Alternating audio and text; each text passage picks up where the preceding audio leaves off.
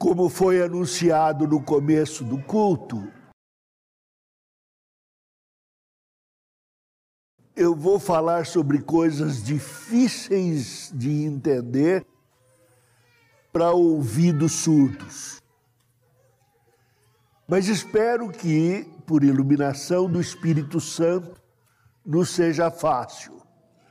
Nós podemos facilitar o nosso coração.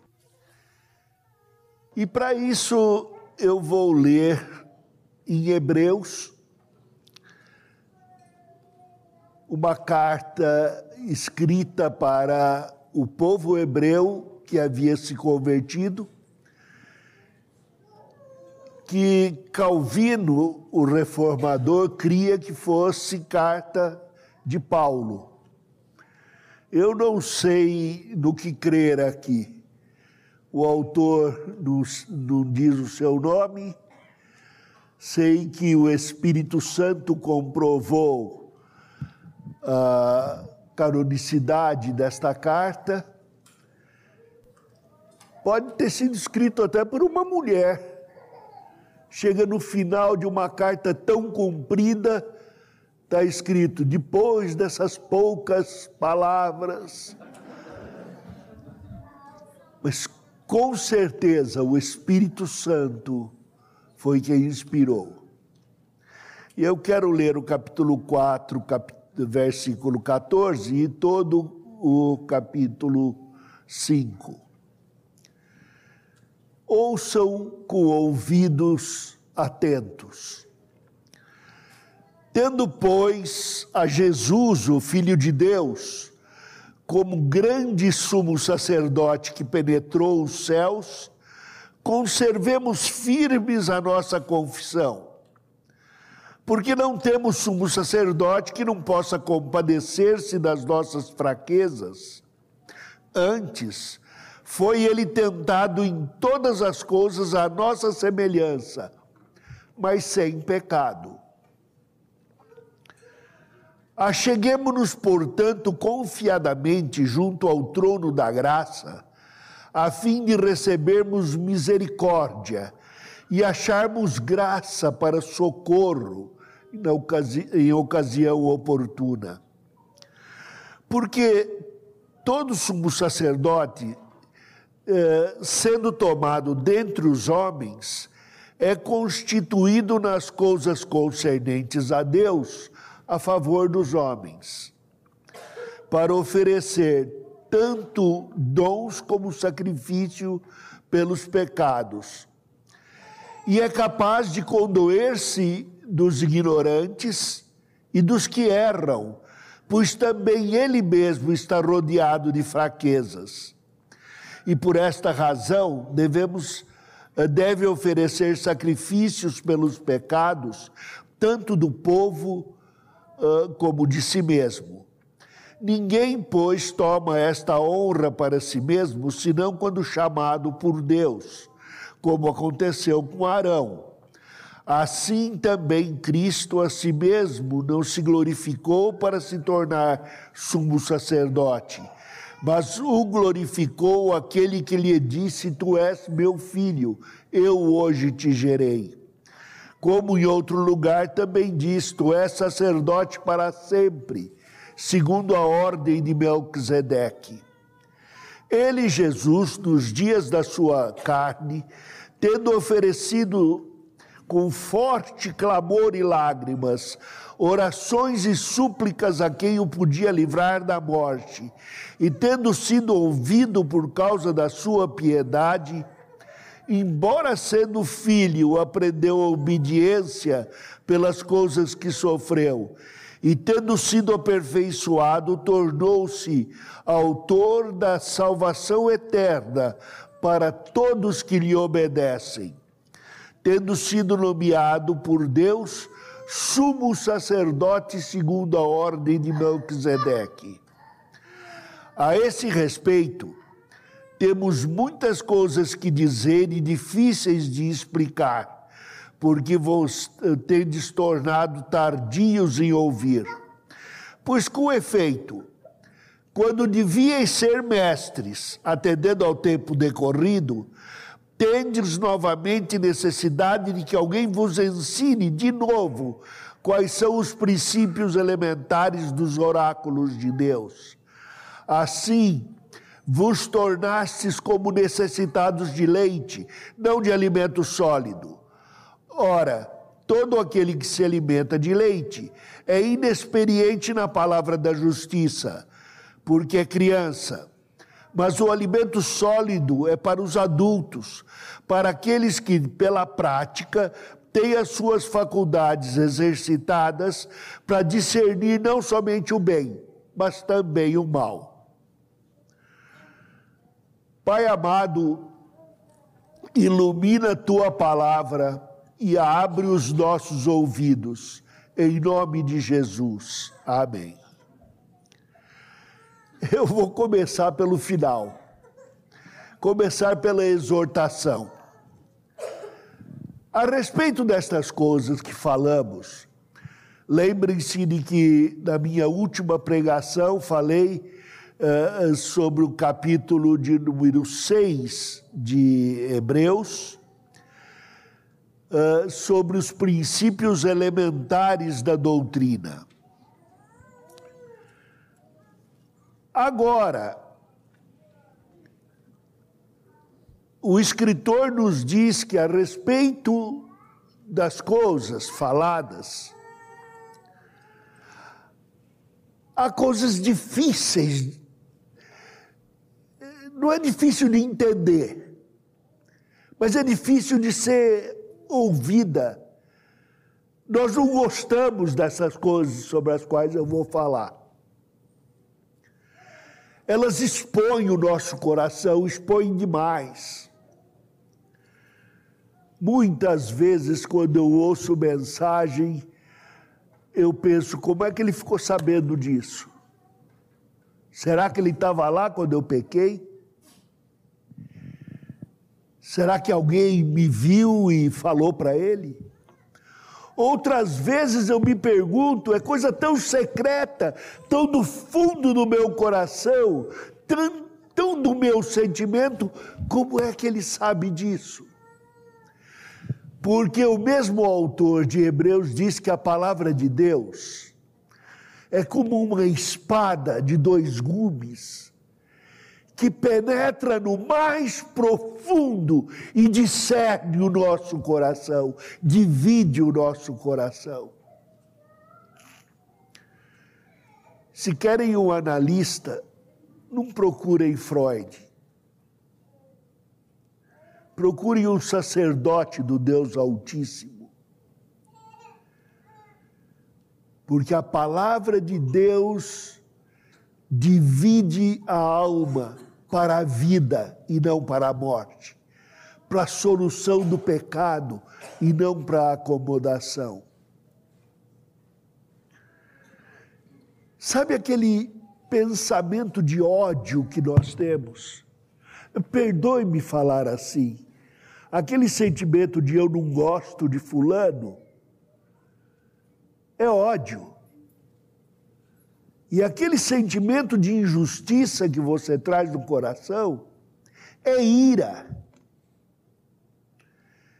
E quem está falando aqui é sujeito aos mesmos pecados.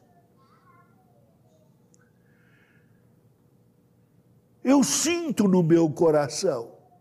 Eu não vou dizer que é raiva somente do, do, do motoqueiro que passa do meu lado e buzina.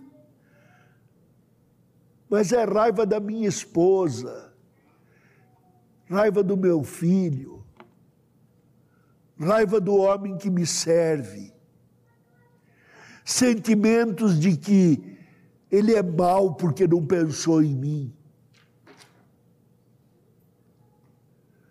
Outras vezes são pecados mais profundos.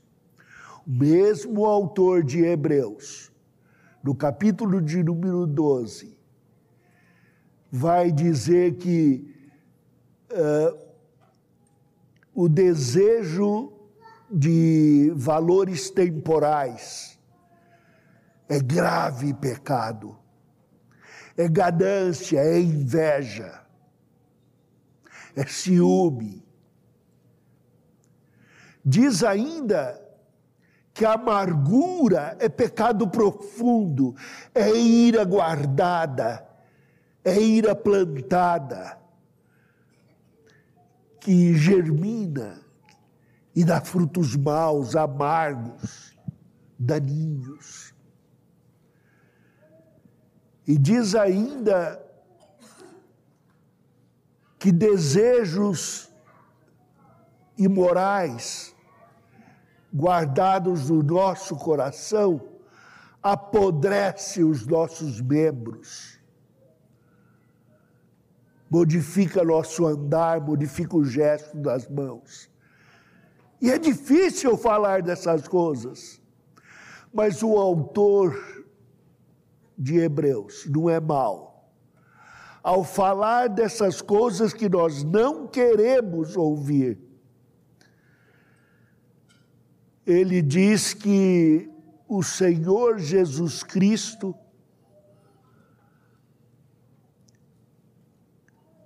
é misericordioso. A palavra usada aqui é simpático para com o nosso pecado. Mas cuidado aqui. Uma vez, numa pregação, eu disse que eu estava confortável com o meu pecado e numa reunião do conselho, os presbíteros disseram: Pastor, o senhor passou para a igreja a ideia de que pecado é confortável? Disse: Não, irmãos. É diferente. Eu não me assusto com o meu pecado, porque a Bíblia diz que todos pecaram e carecem da glória de Deus. E aquele que não conhece o seu pecado, acaba repetindo o seu pecado. Eu devo saber aonde dói o meu pé.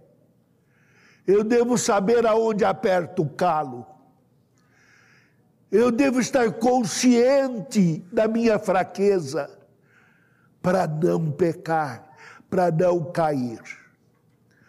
Num livreto que escrevi no início do meu ministério, chamado Estudos Bíblicos para a Salvação, tratando de arrependimento, eu contei uma história da minha experiência.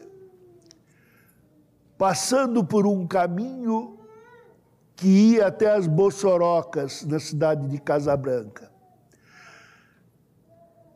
Eu deixei uh, que uh, o espinho entrasse na minha coxa.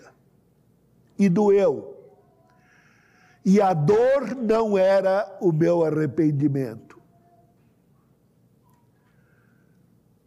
Constatei que era um espinho, arranquei-o com força, e retirar o espinho ainda não era meu arrependimento. Ficou ali uma marca, uma cicatriz, e olhá-la ainda não configurava meu arrependimento. Num outro dia, passando pelo mesmo lugar, lembrei-me do espinho, lembrei-me da dor, lembrei-me da cicatriz e desviei do arbusto.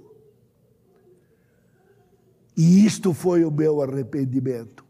O que a palavra de Deus está dizendo é que o pecado não me assusta mais, porque Cristo morreu para pagar o meu pecado. E vivendo nesta carne, nesta carne de pecado, na minha fraqueza, durante o tempo que eu estou nesta uh, vida, deste lado da eternidade, eu devo saber do meu pecado para poder ajudar o meu irmão na sua fraqueza, no seu pecado. É isso que está escrito aqui. Nós temos um sumo sacerdote que se condói do nosso pecado e ele é eficaz no pagamento do nosso pecado, ele é eficaz na retirada uh, da, do nosso corpo do pecado, retirada do pecado da nossa vida. Em palavras mais técnicas, Ele é poderoso para nos redimir do pecado e para remir a nossa vida. Agora, o que é que está sendo apresentado aqui? O Senhor Jesus é comparado com Melquisedeque. Em, em algumas perspectivas, a primeira delas é que o Senhor Jesus Cristo foi chamado de sacerdote segundo a ordem de Melquisedeque. Melquisedeque veio antes de Abraão. E Abraão prestou um culto a Deus através do sacerdócio de Melquisedeque. Aceitou dele pão e vinho e ofereceu dízimos. Não se enganem quanto a este Melquisedeque, já ouvi muita coisa tola, que ele seria uma teofania aparecimento de Jesus antes da encarnação. Já ouvi que ele seria uma espécie eh, fantasmagórica de sacerdote. Não, é muito mais simples. Quando diz que ele não tinha pai ou mãe declarados, é porque a Bíblia não diz quem foi o pai e a mãe e realça isto para dizer que não era segundo o sacerdócio de Arão. Não tinha uma relação de descendente de Abraão, não tinha uma relação de, de, de ministério segundo Arão, chamado para ser o sacerdote do povo hebreu. E isto porque Jesus, sendo da descendência, não era da tribo dos sacerdotes, mas era o sacerdote maior, era o sumo do sumo sacerdote. O Senhor Jesus Cristo era figura do nosso sacerdócio, assim como nós somos figura do sacerdócio de Cristo. Simplesmente isto. O Senhor Jesus servia a um propósito maior. Agora, onde é que nós entramos aqui? Diz a, a palavra de Deus, o sumo sacerdote, sendo tomado dentre os homens, é constituído concernente a, a, nas coisas concernentes a Deus, a favor dos homens, para oferecer tanto dons como sacrifício pelo pecado. E diz depois: e por esta razão deve oferecer sacrifícios pelos pecados, tanto do povo como de si mesmo. E lembre-se: ninguém toma esta honra, ninguém forma uma opinião própria com respeito a estas coisas, mas somos chamados por Deus para sermos sacerdotes do Deus Altíssimo, para oferecer confissão de pecado, para oferecer perdão. E é aqui que fica difícil de ouvir estas coisas. Eu sei que eu sou pecador. Eu sei aonde é que eu peco. Conheço minha fraqueza. Todos esses anos eu as tenho sofrido. Com lágrimas e súplicas diante de Deus para que Ele me modifique. Mas eu não sou confortável com o seu pecado. Especialmente quando o seu pecado é como o meu. Eu não gosto de me olhar no espelho, na sua cara. Que eu peque, está tudo bem, mas você pecar sem vergonha, eu não aceito. Você tem de ser santo. E o Senhor vem quebrar esta atitude. Lembre-se, o Senhor Jesus, que morreu na cruz pelos nossos pecados, sofreu tudo o que sofremos, mas sem pecado. Uma pessoa muito conhecida hoje, quando era adolescente, começou a atrapalhar os cultos onde eu pregava no acampamento de jovens. O moleque sem vergonha. Eu pregando, ele levantava a mão e fazia pergunta. Pergunta para que eu não tinha resposta, porque não sabia ainda. Ou que a resposta iria envergonhar. Eu queria ter o poder de calar a boca daquele moleque. Mas eu lembrei que alguns anos antes eu tinha sido essa pessoa, igualzinho. Estragando os cultos, brigando no acampamento, fui expulso logo no, na primeira vez que fui ao acampamento. E me condoei dele. Eu o chamei um dia. Eu estava irado, amargurado mas tinha de encaminhar a ira para a solução do problema. Então eu disse: uh, olha, logo que à tarde, quando terminar toda a programação, você me encontra lá na cachoeira. E fomos sozinhos. Ele pequeno, eu já maiorzinho, apanhei um pedaço de pau e ele já começou a imaginar que ia haver algum sacrifício. Mas era apenas para me apoiar. Próximo à cachoeira, eu disse: vamos parar aqui, vamos nos ajoelhar. Deus prometeu que solucionaria nosso problema. E eu quero que você confesse o seu pecado, que eu não sei o que é.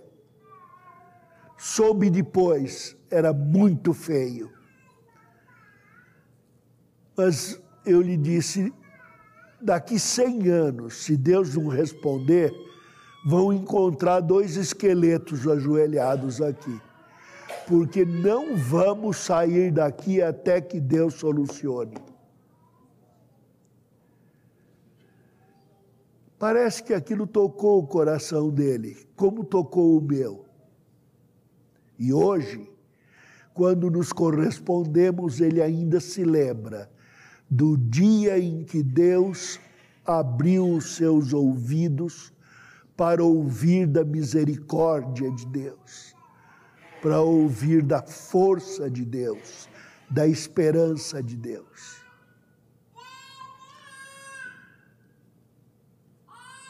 Quando eu olho o meu pecado e olho o seu, alguma coisa precisa ser feita. Eu sei que você peca, e há pecados aqui que, se confessados, estragaria muita coisa.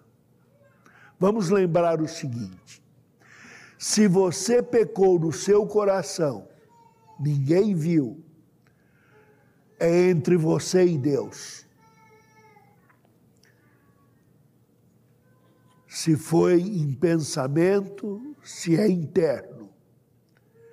E você confessa a Deus o seu pecado, confessa a quem está dentro do círculo do pecado. Se você pecou contra alguém e lesou, deve confessar o seu pecado à pessoa lesada e se dispor a devolver e se dispor a transformar a inimizade numa amizade maior. Assim como numa fratura de osso, a calcificação torna aquele lugar mais forte do que era antes. Deve haver uma restauração de vida. E uma disposição para colocar pureza aonde houve pecado. Meu inimigo vai ser o melhor amigo. Aquele que me lesava vai ser aquele a quem eu vou dar o que preciso for para sustentar a sua vida. Somos chamados para ser sacerdotes, e lembrem-se, o sacerdote é constituído nas coisas concernentes a Deus, a favor dos homens, para oferecer tanto dons como sacrifício. O dom de Cristo já foi oferecido, de uma vez por todas ele não morre de novo e nem você precisa morrer, nem por você, nem por ninguém, porque nem pode. Mas, como sacerdote do Deus Altíssimo, eu devo estar disposto a fazer dons e sacrifícios para auxiliar os que sofrem nas suas fraquezas e pecados. Uh, numa das aulas uh, no, no centro de pós-graduação da nossa igreja, o Jumper, conversando com um aluno, eu fui enfático, ele até assustou.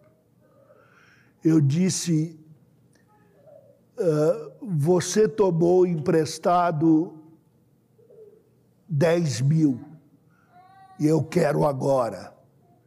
Até a classe pensou que fosse verdade. Era ilustração. Nem, nem teria 10 mil para dar emprestado. Mas eu disse a ele: agora nós vamos resolver a parada já. E enfiei a mão na pasta como se fosse puxar uma caneta. Ele olhou assustado e disse: resolver como? Eu disse: como é que eu resolvo esse impasse? você tomou de mim uma quantia e não tem para me pagar de volta. Mas eu preciso resolver isto para romper a inimizade, desfazê-la. Como vamos fazer? Ele disse: Não sei. Disse, a palavra de Deus diz: Você tomou uma quantia que era minha, e não pode devolver, pois eu vou pagar a você esta quantia. Eu vou pagar 10 mil a você para a restauração da nossa amizade. Você vale isso. É assustador, não é? Eu devia minha vida e o Senhor pagou o que eu devia a Ele. Este é o dom e sacrifício. Eu vou à sua casa e pago o que você me deve. Este é o sacerdócio. Olha, tem gente que é antipática, não tem? Eu conheço um chamado Vadislau. Olha, viver com ele tem sido difícil. O mal que eu não quero, eu faço, o bem que eu quero, eu não faço. Tenho um coração que se desvia a todo momento, não sou leal, sou infiel. Mas Deus me botou aí e me chamou de Vadislau fazer o quê? Mas se eu puder confiar em Cristo para viver a minha vida e por amor dele ser grato pela vida que ele me deu, louvado seja Deus. Serei um homem melhor. Aumentarei o meu valor serei aperfeiçoado, santificado, segundo a perfeição do Senhor Jesus. Até que extravase do meu coração e alcance o seu.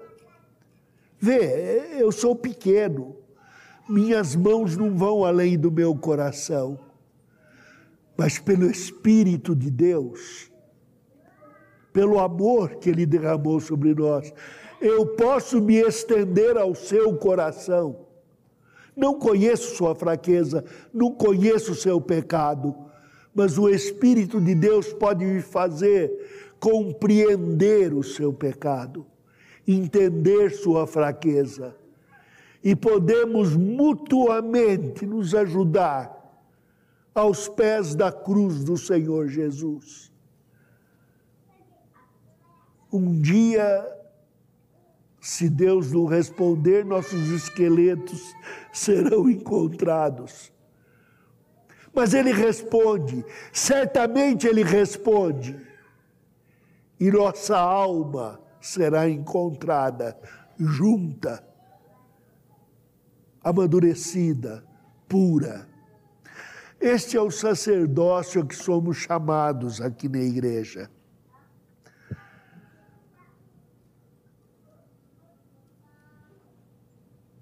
diz aqui ele, Jesus, nos dias da sua carne, tendo oferecido com forte clamor e lágrimas, orações e súplicas a quem o podia livrar da morte, e tendo ouvido, sido ouvido por causa da sua piedade, embora sendo filho, aprendeu obediência pelas coisas que sofreu, e tendo sido aperfeiçoado, tornou-se o autor da salvação eterna para todos que lhe obedecem.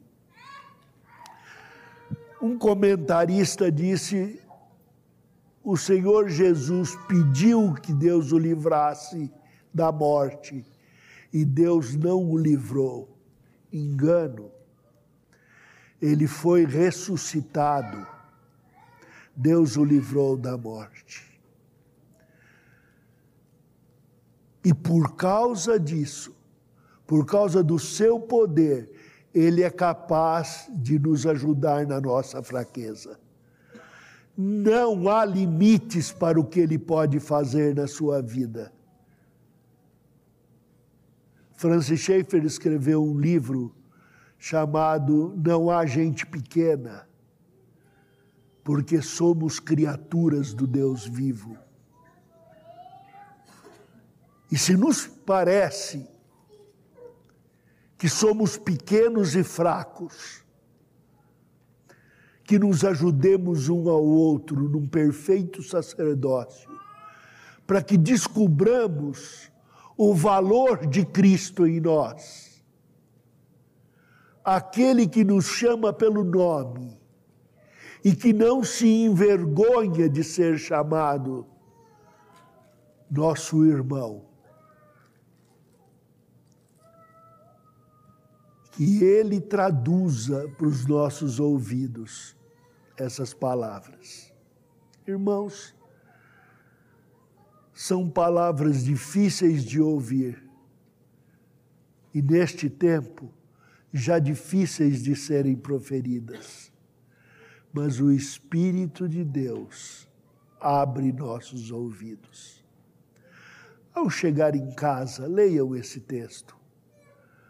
Pensem no culto que participamos, na adoração que foi eh, estabelecida, no serviço do pão, do vinho e da nossa oferta dizimal, na entrega de nós mesmos nas mãos do Senhor, a serviço uns dos outros. Deus nos abençoe